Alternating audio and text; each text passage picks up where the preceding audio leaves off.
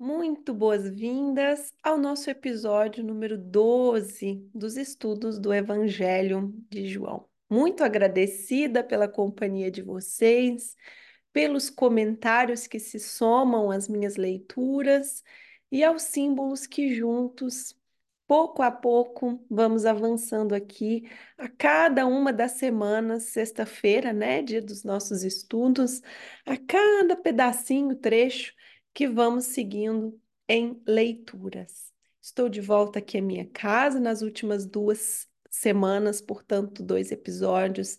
Eu fiz os estudos lá da casa dos meus pais, usei outra edição da Bíblia e volto à leitura da Bíblia do Peregrino a ideia principal está sendo bem mantida entre as duas Bíblias que usei, e você pode também daí fazer o comparativo com como está no seu texto, no texto que você tem em mãos. O importante, e desde o início eu tenho reforçado isso, é que a gente possa aproveitar esses estudos para ampliar nossa visão com mais análises simbólicas, com mais elementos que vão nos dando clareza sobre o que o texto bíblico quer nos trazer. Um texto como esse, um evangelho, ele sempre vai trazer aspectos muito práticos para a nossa vida. Precisam ser elementos que vão melhorar nossa visão, nos dar mais consciência.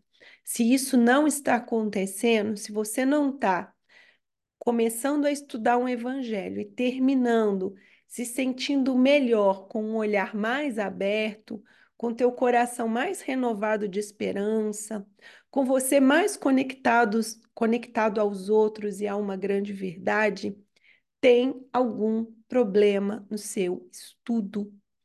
O estudo bíblico é para nos abrir o coração Ainda mais se tratando do Novo Testamento, que a mensagem dele é inteirinha sobre abrir o nosso coração e nos conectar com a grande verdade, a grande bondade, a grande misericórdia, misericórdia divina. Então, aqui o nosso objetivo é expandir o nosso olhar rumo a verdades maiores. E eu estou gostando muito das contribuições de vocês, como eu já disse. Né? Assim nós podemos somar mais visões, chegando a uma visão mais integradora. Adoro, porque aqui não, não tive nenhum tipo de comentário é, separatista, dogmático, nenhum tipo de postura rígida, com a humildade que nos cabe, compreendendo pequenas partes do Evangelho, nós podemos ampliar o nosso olhar para compreensões ainda maiores daqui em diante. E hoje nós estamos, vamos nos ajeitar aí, né? Hoje nós estamos no capítulo 5. É uma cena que eu vou reforçar o quanto ela foi muito bem tratada, muito bem apresentada na série The Chosen. Tenho falado dessa série, foi uma produção muito bem feita, realmente. É raro ter produções bem feitas sobre textos bíblicos, sobre vidas de santos, né? A, a, religião, a religiosidade, a espiritualidade é muito difícil de ser documentada porque ela precisa tratar, assim, de aspectos muito sutis.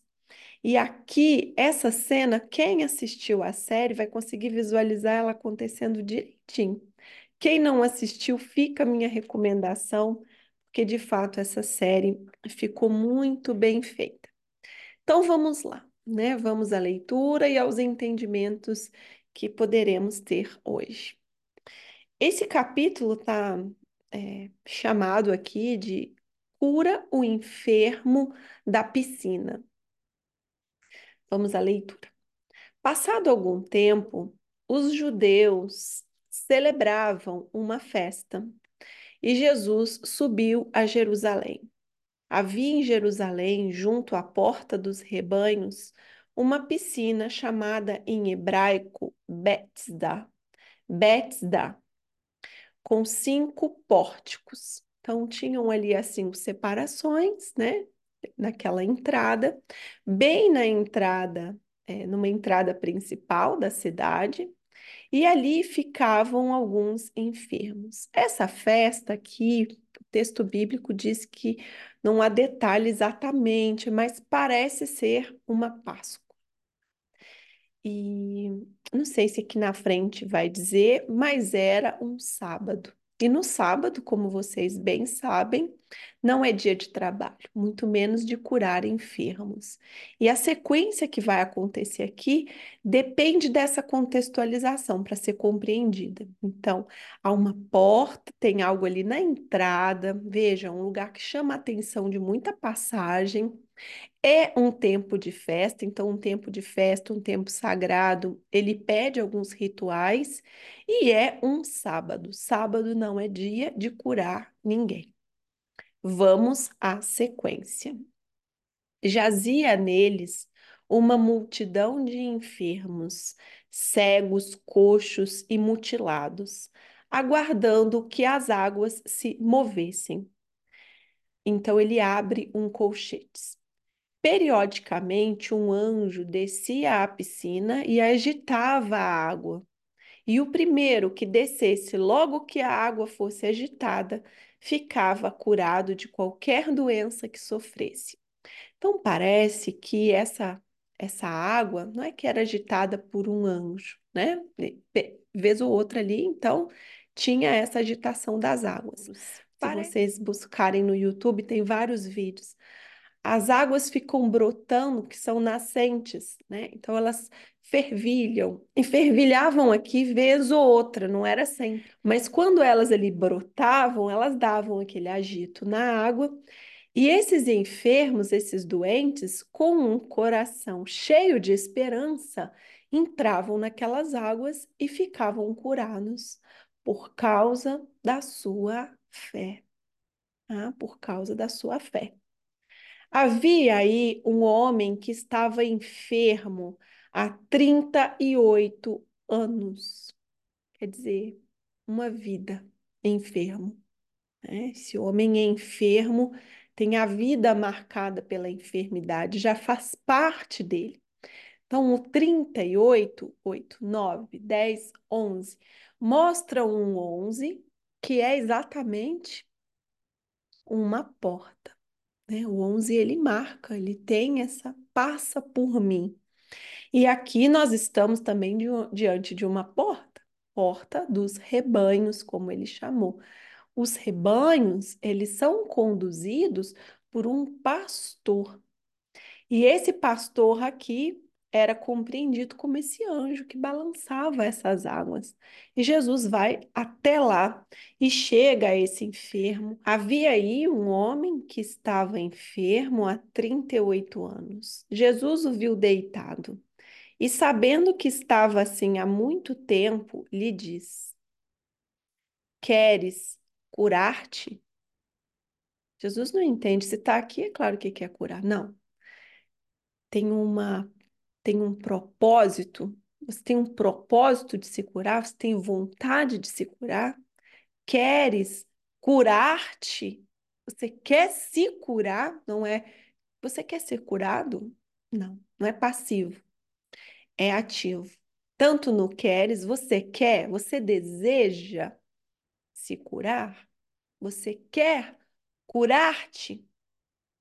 Então, tem a vontade sendo questionada e se a autocura, né? Se de dentro para fora ele quer se curar. Quer curar? Queres curar-te? Olha a pergunta, olha o que, que ela evoca.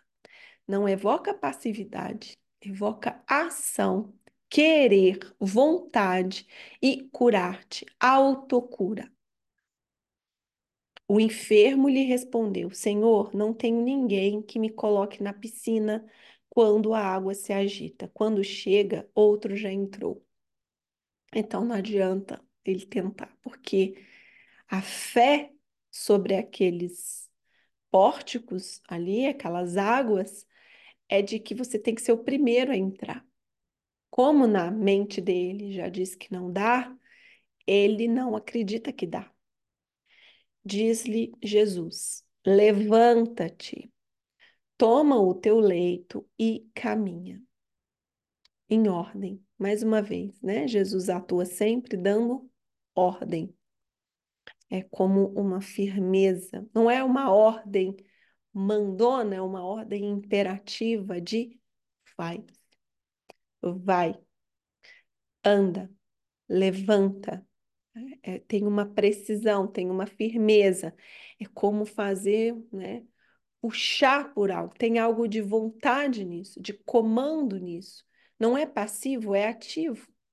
Levanta-te, toma o teu leito e caminha.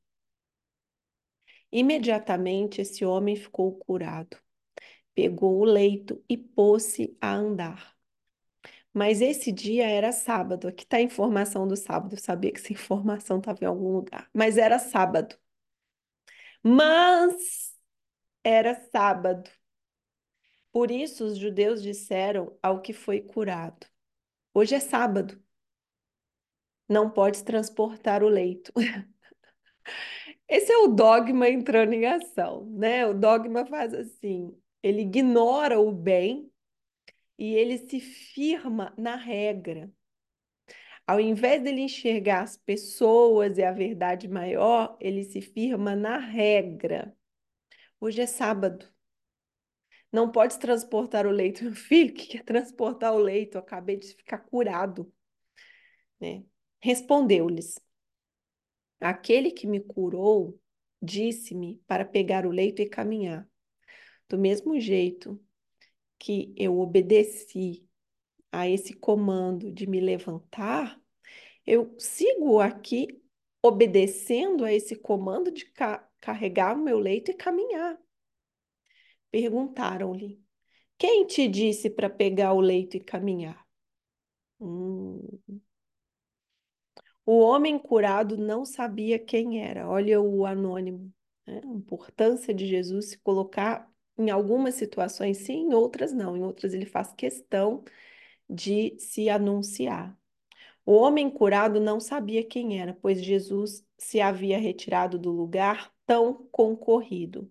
Mais tarde, Jesus o encontra no templo e lhe diz: Então, olha, Jesus fez de propósito, ele saiu dali para criar também um mistério em torno da sua presença e da sua atuação. Mas depois Jesus se apresenta de novo. Se ele quisesse ficar só anônimo, ele não reaparecia. Ele aparece novamente e diz: Vê, vê, está curado. Vê, olha. Olha, abre seus olhos, veja. Tenha olhos para ver. Vê, está curado. Não voltes a pecar para que não te aconteça algo pior. Fique reto, meu filho. Fique reto. Não voltes a cometer os seus mesmos erros. Seja novo. Renove-se. O homem foi e disse aos judeus que era Jesus quem o havia curado. Pronto, ele pôde dar nome a quem fez. Então, Jesus intencionalmente também esperava por isso, né? Porque quando há um autor, fica mais fácil contarmos quem executou a tarefa, e Jesus não estava aqui para ficar no anonimato. Ele precisava e fazia parte do seu ministério que as pessoas soubessem o que estava se passando, inclusive que os seus dogmas ficassem assim tão, tão, tão à flor da pele, que é exatamente o ponto onde Jesus vai trabalhar a liberação de algumas ideias mal compreendidas e mal vivenciadas do Antigo Testamento que foram atualizadas com a tua presença em Novo Testamento. Por esse motivo, os judeus perseguiam Jesus por fazer tais coisas no sábado. Não, olha o dogma.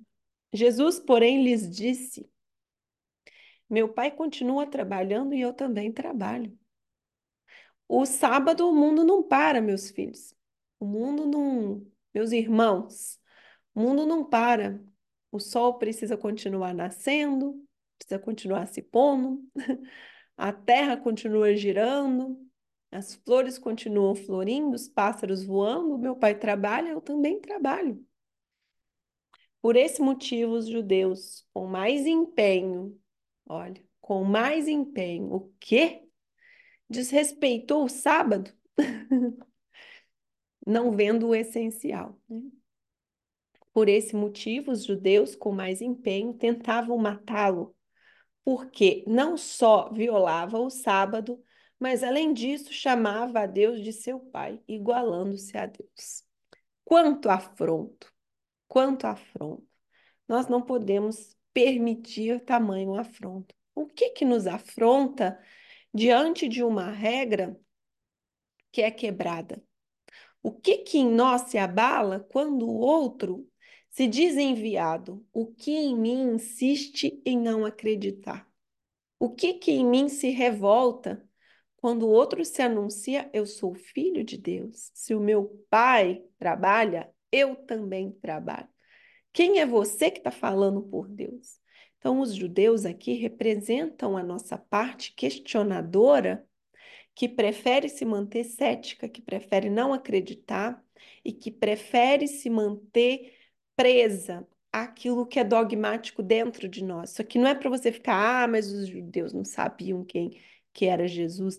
Não, isso aqui é para dizer: olha, dentro de vocês tem o enfermo, dentro de vocês tem as águas, dentro de vocês tem a vontade ou a não vontade de curar-se, dentro de vocês tem a transformação de se manter longe dos seus pecados anteriores, e dentro de vocês tem a parte endurecida que prefere ficar presa nas regras ao invés de enxergar um, enxergar um contexto maior do que está se passando por ali naquela cena vivenciada, a grandeza que há naquela cena vivenciada.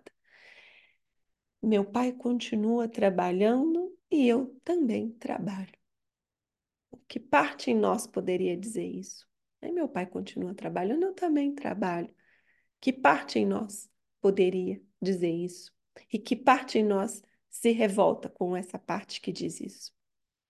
Que parte em nós se revolta por nos saber filhos de Deus.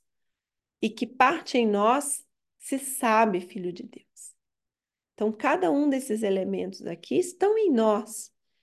E a simbologia de cada um deles vai nos, nos ajudar a compreender: peraí, quando eu sou enfermo, quando eu sou desesperançoso, quando eu sou questionado da minha vontade, quando eu sou filho de Deus e sigo trabalhando, e quando eu fico preso nos dogmas, cada vez mais empenhados tentando matá-lo. Olha.